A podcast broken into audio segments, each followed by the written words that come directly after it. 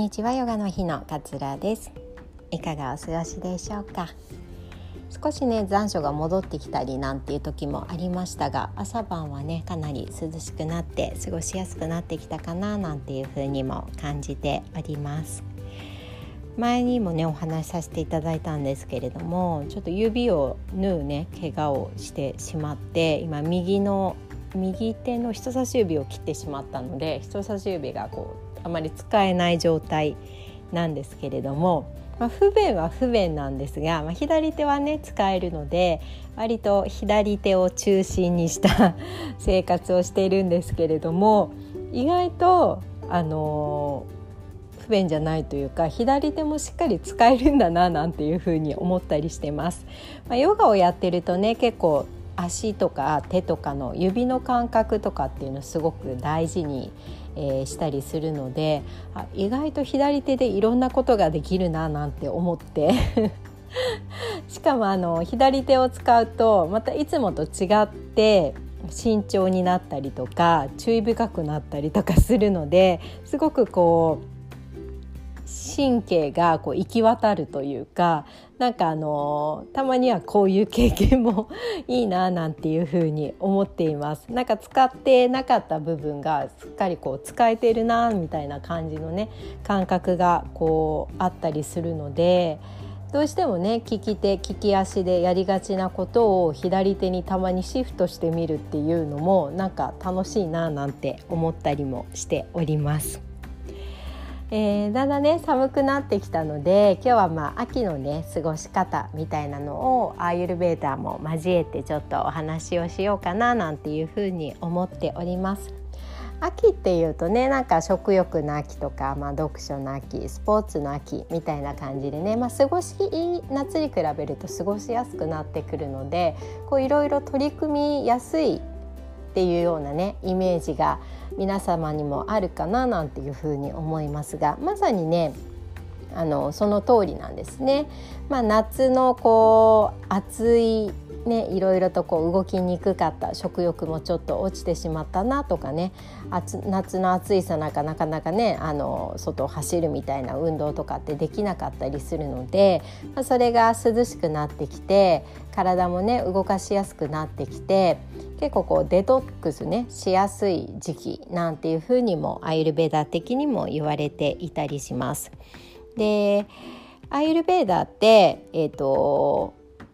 体質か体質のねあれをやあのテストやったことある方もいらっしゃるかと思うんですけれども3つの動作、まあ、生命エネルギーみたいな風に言われるんですけれども3つの動作でこう分けているんですねあの人間のタイプっていうのを。一つがバータ風のタイプピッタ火のタイプカパ水のタイプみたいな感じで分かれてるんですけれども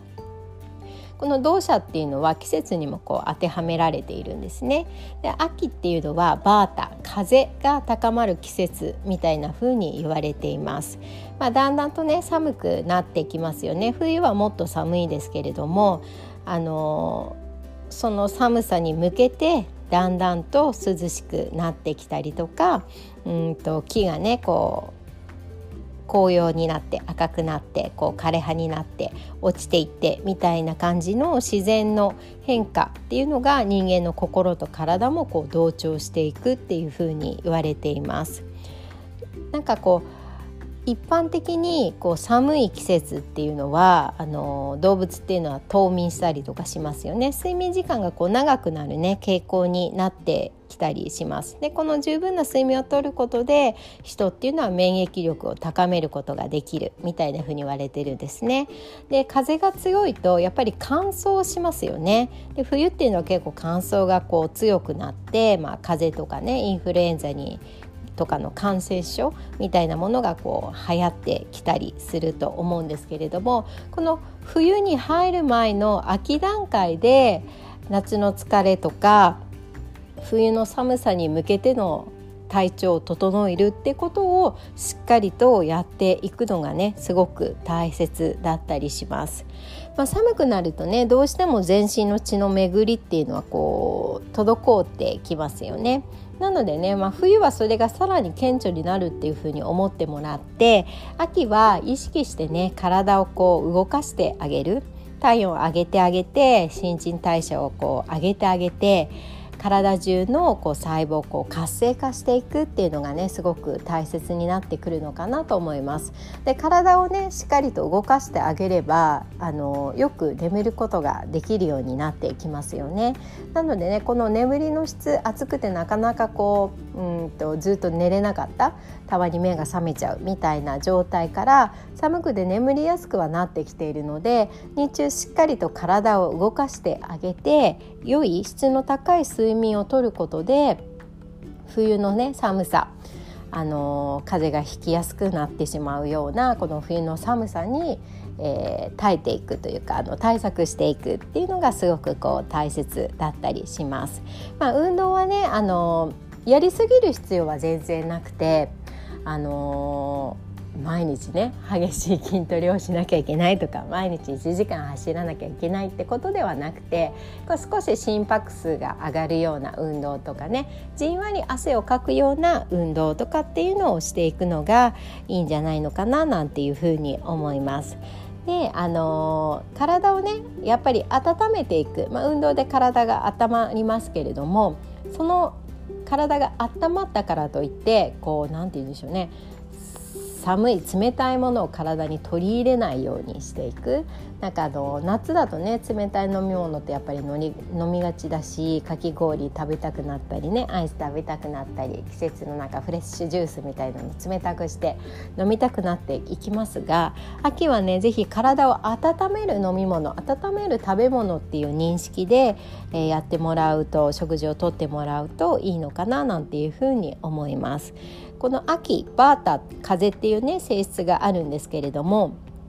乾燥してね、まあ、冷たい性質があるので真逆の性質の食べ物みずみずしくて、えー、温かい食べ物っていうのを取ることがすごく大切になってきます。まあ、旬のねものを取るのが一番いいんですけれどもみずみずしくて温かい食べ物例えば旬のものに合わせると梨とかりんごとかいちじくとかまあ、秋田というとさつまいもとかもそうですね、まあ、玉ねぎとかもそうだし、えー、ごぼうとか人参とかこの辺もそうですね。で食物繊維もしっかりこう含まれているのでお腹の調子も整えてくれるし胃腸も元気にねしてくれるような成分も栄養素も入っているのでこれらをま生で食べるってよりも、えー、お鍋に入れて鍋料理にしてもらったり、まあ、蒸し料理にしてもらったり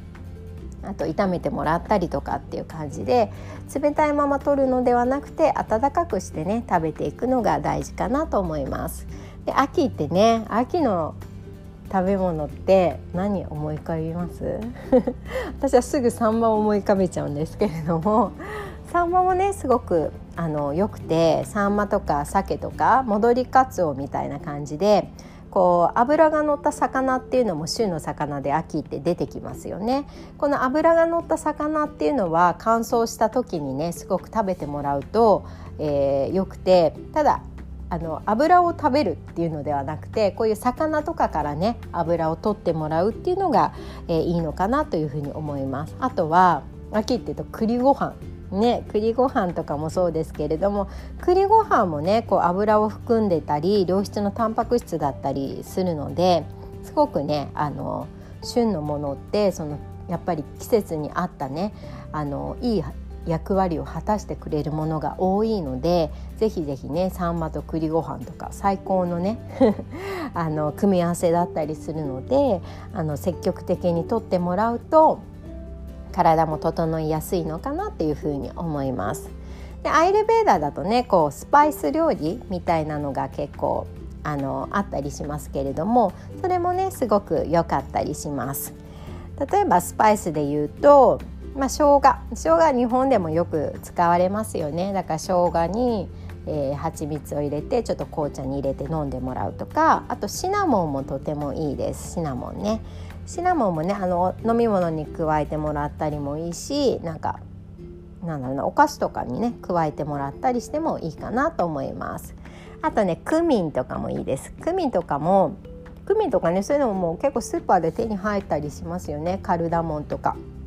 この辺もねクミンはちょっとお米に入れて炊いても美味しかったりしますよ。あとカルダモンとかも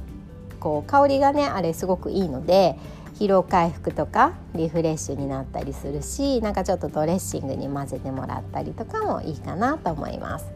クローブとかもねポトフやミートボールミートミートボールとかに入れるものクローブってありますよねそういうのもあのすごく秋におすすめだったりします体をね温めて健康を促進してくれるようなねスパイスだったりするのでこれらを積極的にね取り入れてもらうとすごく良かったりします。どうしてもねこう夏秋ってすごく体動かしやすい時期なのになんか夏の疲れを引きずってしまうっていう方も結構多いと思うのでこの9月ぐらいの時期にこう切り替えをスムーズにできるように今まで冷たいものの